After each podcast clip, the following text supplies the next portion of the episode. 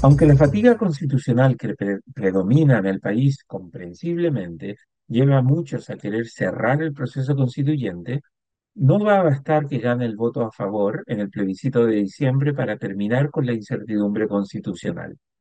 Independientemente del resultado del plebiscito, a partir de enero de 2024, deberemos tener mucha disciplina y voluntad para evitar que el debate sobre reformas constitucionales se vuelva a tomar la agenda. Igual que un alcohólico en rehabilitación, Chile seguirá vulnerable a los cantos de sirena de aquellos que quieren transformar las decisiones de política pública en reformas constitucionales que amarren a futuros gobiernos, independientemente de su color político.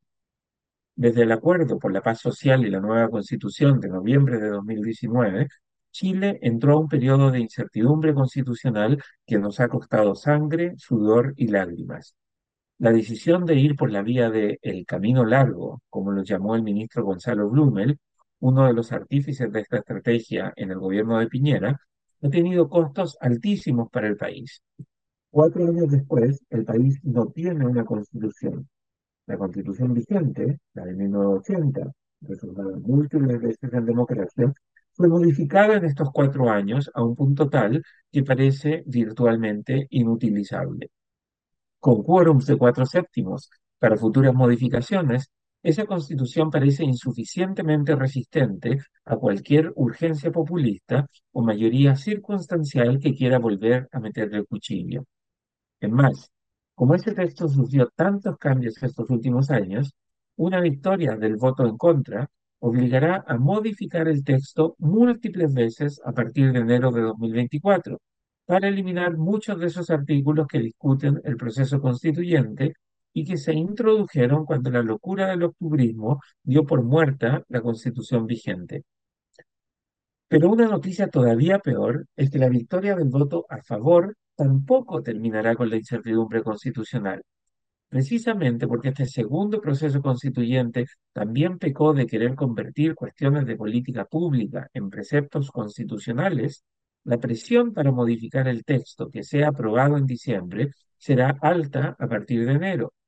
Es verdad que este nuevo texto tiene insertas muchas menos cuestiones de política pública que el texto anterior, que fracasó en 2022, pero será inevitable que los sectores que sientan que esta constitución es más de derecha que la anterior, conviertan las reformas constitucionales en un arma de campaña en futuras elecciones. De poco servirá argumentar que la gente ya votó a favor del texto si futuras mayorías electorales están convencidas de que sus preferencias de políticas públicas estarán bloqueadas por todos los artículos de amarre asociados al nuevo texto constitucional. Si pasa este proyecto de constitución, volverán los reclamos sobre los amarres y los enclaves autoritarios que bloquean los cambios sociales y las preferencias de políticas públicas que la gente querrá en el futuro.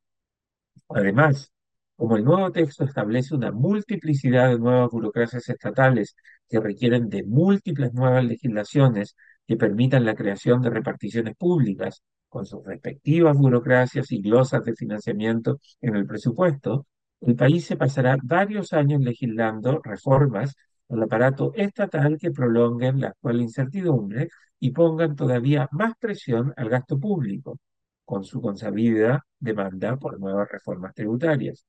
Por cierto, el precedente de que una mayoría de derecha en el Consejo Constitucional creó una multiplicidad de burocracias estatales alimentará el insaciable apetito por expandir todavía más el Estado que reina en muchos sectores de izquierda. Es cierto que el nuevo texto será más difícil de reformar que el texto actual, que solo requiere de mayorías de cuatro séptimos, la incertidumbre institucional va a estar basada en todas las reformas a la institucionalidad vigente que deberán ocurrir en los próximos años si pasa el nuevo texto. Es debatible cuál escenario genera más incertidumbre, mantener la despedazada constitución actual o adoptar el nuevo texto. Pero es voluntarista creer que la incertidumbre constitucional llegará a su fin con el plebiscito de diciembre. A partir de enero de 2024, el país entrará en una nueva etapa de incertidumbre constitucional que tendrá sus propios costos y desafíos. ya sea porque el Congreso actual se dedicará a seguir despedazando el texto vigente o porque el debate político sobre cómo implementar todos los nuevos mandatos incluidos en el nuevo texto llevará años y alimentará los afanes de todos los sectores de amarrar futuros gobiernos a determinadas preferencias de política pública, la tentación de recaer en el momento constituyente será grande. La mejor forma de entender el desafío actual de Chile es compararlo con lo que debe ser un alcohólico en rehabilitación. La tentación de volver a caer en los cantos de sirena de reformas constitucionales será altísima. Abundarán razones para demandar nuevos cambios constitucionales. La clase política insistirá en querer convertir las mayorías circunstanciales en amarres a futuros gobiernos. La noticia esperanzadora es que hay múltiples casos de alcohólicos rehabilitados que nunca más vuelven a tomar y tienen vidas exitosas y fructíferas. La mala noticia es que después de una recaída de las proporciones que tuvo la locura octubrista de 2019 y sus consecuencias, la amenaza de que el paciente vuelva a recaer en el vicio refundacional es una preocupación constante y una amenaza real con la que tendremos que aprender a vivir de forma permanente. Por eso, pase lo que pase en diciembre, debemos entender que el riesgo de recaer en la tentación del, del proceso constituyente será una condición permanente para Chile.